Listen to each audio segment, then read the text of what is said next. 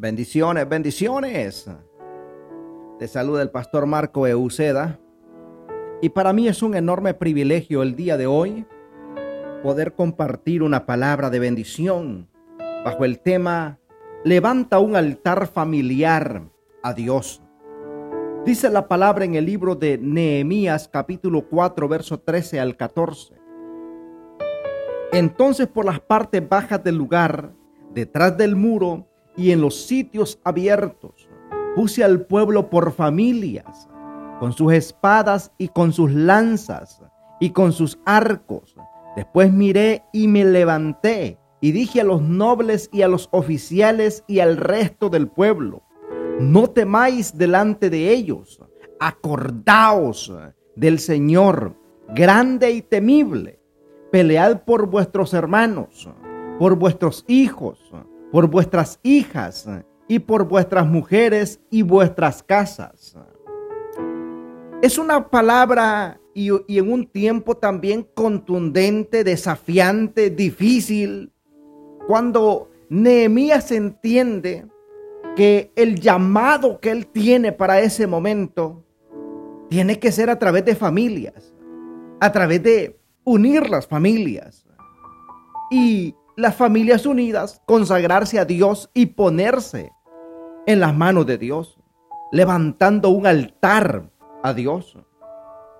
Cuando vemos eh, la palabra del Señor, hay una actitud, una acción que todos tenemos que hacer para realmente funcione en nuestra vida diaria, específicamente en la familia, que es eh, eh, es lo más atacado hoy en día. Debemos eh, reconocer la necesidad de pelear por nuestras familias. Pelea por tu familia. Pelea por tus hijos. No te des por vencido.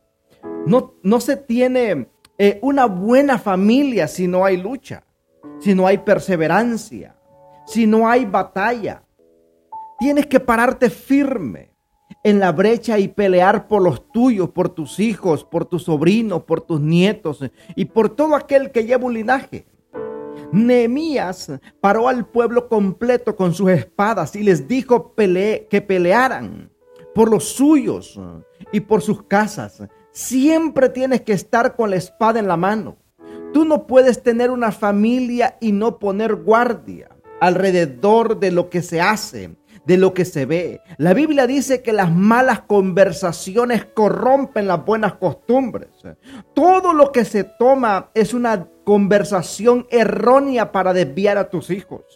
Tienes que, o, tienes que pararte y pelear. No hay tal cosa como invertir tu tiempo y energía en defender a tu familia. Nehemías tuvo que hacer tres cosas reconstruir las murallas. Ahora, ¿qué, qué murallas estás construyendo para proteger a tu familia? Nehemías construyó las murallas, construyó las puertas. Las puertas representan lo que entra y lo que sale. Reconstruye las puertas de tu casa, de tu familia. Invierte tiempo en construir tu hogar.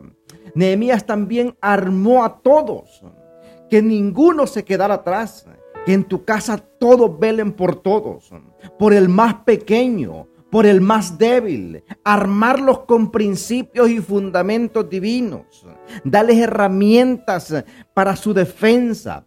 Nehemías puso también guardia, dice la palabra. Nosotros tenemos que poner guardia, tienes que poner hábitos, invertir tiempo en proteger a tu familia. El compás de una familia lo que dirige tus pensamientos, tus emociones, se llama altar. El compás familiar es el altar familiar. Es el lugar de consagración de toda la familia. Si tú quieres tener una familia extraordinaria, tienes que crear un altar familiar. Lo primero que hizo Noé, tan pronto salió del arca, fue edificar un altar y presentar holocausto a Dios. Tu familia completa tiene que tener una estructura de un altar familiar. Reunirse en familia para leer y estudiar la palabra. Orar y enseñar un tema. Hacerlo siempre en unidad. traerá fundamentos y bases divinas para toda la familia. Todo lo que haces para que tu familia entienda de que Dios es el centro de nuestra vida es nuestra batalla diaria. Es la oración que haces en la mañana y por las noches. Lo que enseñas a tus hijos. La motivación que le das a tus hijos y familiares a participar en las casas, en, lo que son los altares familiares, en las reuniones de una iglesia. Cada detalle es importante para que tu familia completa entienda el Dios al que le creemos, que entienda que tenemos una vida espiritual.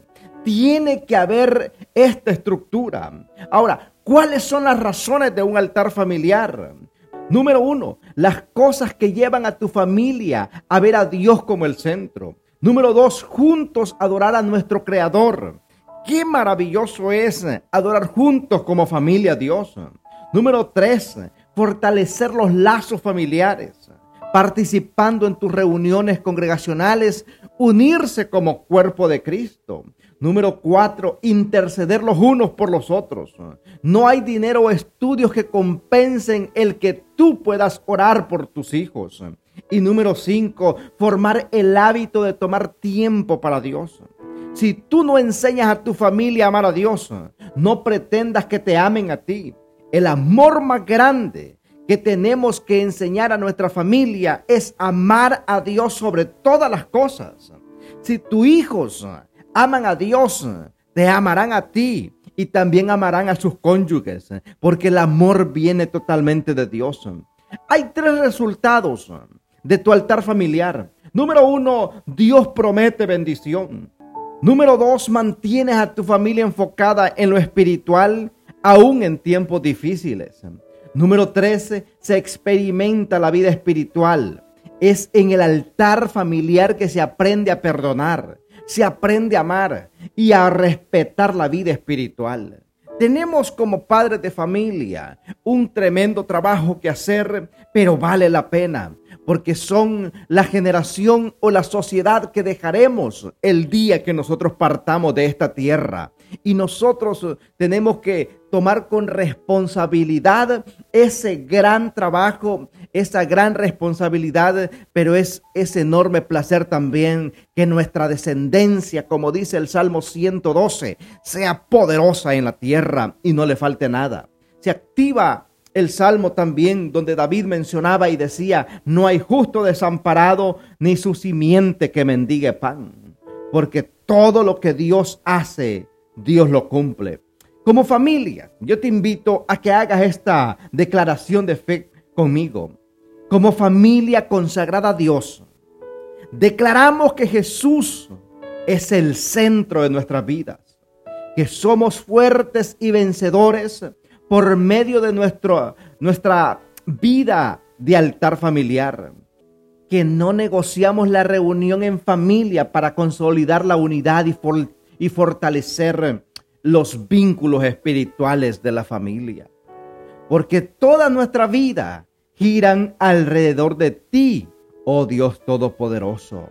Jesús, hoy entrego mi familia, hoy entrego, Señor, todo lo que tú me has entregado. Entrégale tus cargas a Dios.